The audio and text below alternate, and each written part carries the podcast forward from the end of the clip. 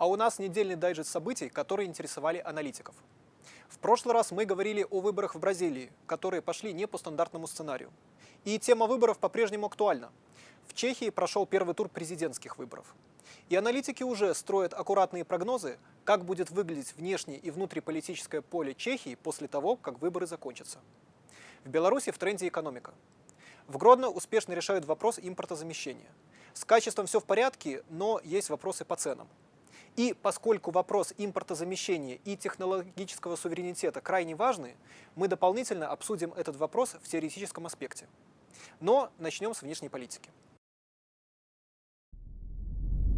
Выборы в Чехии проходят на фоне острого энергетического кризиса и а, нарастающей социальной напряженности.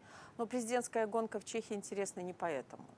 А, Чехия является парламентской республикой. Вместе с тем а, национальные медиа пестрят заголовками о том, что уходит эпоха Милоша Земана, действующего президента. А, Кроме того, Чехия сделала заявку а, на переформатирование политического поля не только собственной страны, но и а, Европейского Союза. Лица, которые претендуют на власть в Чехии, Андрей Бабиш и Петр Павел, являются кандидатами новой политической повестки, как говорят многие чешские эксперты. Но так ли это на самом деле? Возраст кандидата позволяет усомниться в этих утверждениях. 68 лет Андрею Бабишу и 61 год Петру Павелу. Оба они э, в прошлом являлись членами коммунистической партии. Поэтому вопрос о том, насколько готовы чехи к перезагрузке политического поля, остается открытым. Такого опыта э, Европейский э, Союз не имел после распада э, Советского Союза. И как впишется а, прямолинейность и а, высокое чувство долга в повестку Брюсселя пока непонятно. Кроме того, а, гражданам Чехии предстоит сделать очень сложный выбор между двумя тяжеловесами, причем в очень разных сферах. Остается открытым вопрос, какие методы предпочтет генерал-президент для того, чтобы бороться за демократию и привлекать внимание уже граждан, а не избирателей. Несмотря на непростые условия хозяйствования, на фоне которых развивалась экономика Гродненщины в прошлом году, предприятиям области удалось не только нарастить производство валового регионального продукта и увеличить прибыль от реализации продукции, но и повысить темпы роста объемов отгруженной инновационной продукции.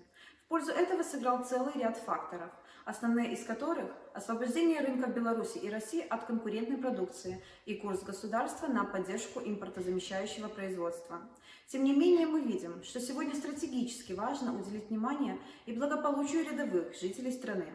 О росте значимости отечественного потребителя свидетельствует тот факт, что спрос на грузоперевозки по территории Беларуси в 2022 году увеличился на 90% и продолжает повышаться. Однако, сегодня мы отмечаем и тревожные тенденции.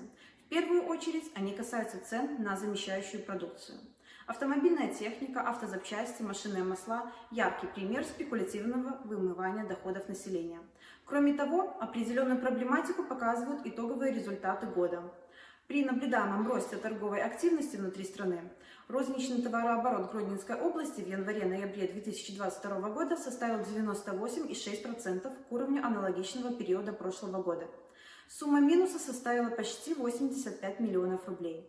При том, что начисленная среднемесячная заработная плата в регионе по итогам года выросла на 14,6% к уровню прошлого года. Технологический суверенитет становится крайне важным экономическим явлением. Если с точки зрения классической экономической теории полагалось, что торговые ограничения и барьеры приносят ущерб всем участникам, то сейчас мы видим то, что а, торговые ограничения превращаются в технологические войны. И это не случайно. То есть, во-первых, ограничения на импорт, которые э, ранее практиковались достаточно часто, их можно было балансировать контрмерами со стороны конкурента. И когда какая-то страна, у которой есть свои собственные э, высокотехнологичный субъект на внутреннем рынке, и он хочет извлекать монопольную прибыль, естественно, ее можно было защитить э, соответствующими торговыми ограничениями, конечно же, понимая то, что обратной стороной медали является то, что страна может не получить каких-то э, знаний, инноваций и, и- и так далее. Но, тем не менее, новое явление, ограничение на экспорт, как показали многие исследования, также будет становиться достаточно значимым э, в условиях технологической конкуренции. В первую очередь потому, что сетевой эффект, эффект масштаба и то, что искусственный интеллект превращается в своего рода средство производства, средств производства, приводит к тому, что э, страны и технологические лидеры больше не могут, скажем, рисковать своим монопольным положением на международных рынках и могут вводить ограничения на экспорт. И поскольку нельзя вводить ответные меры на подобную меру, э, это будет являться новым вызовом для экономики стран. Электоральные циклы и другие ранее устойчивые и стабильные политические процессы подвергаются изменениям и трансформациям под воздействием кризиса. И эти изменения изучают аналитики и эксперты по всему миру. А значит, будем изучать и мы. До свидания.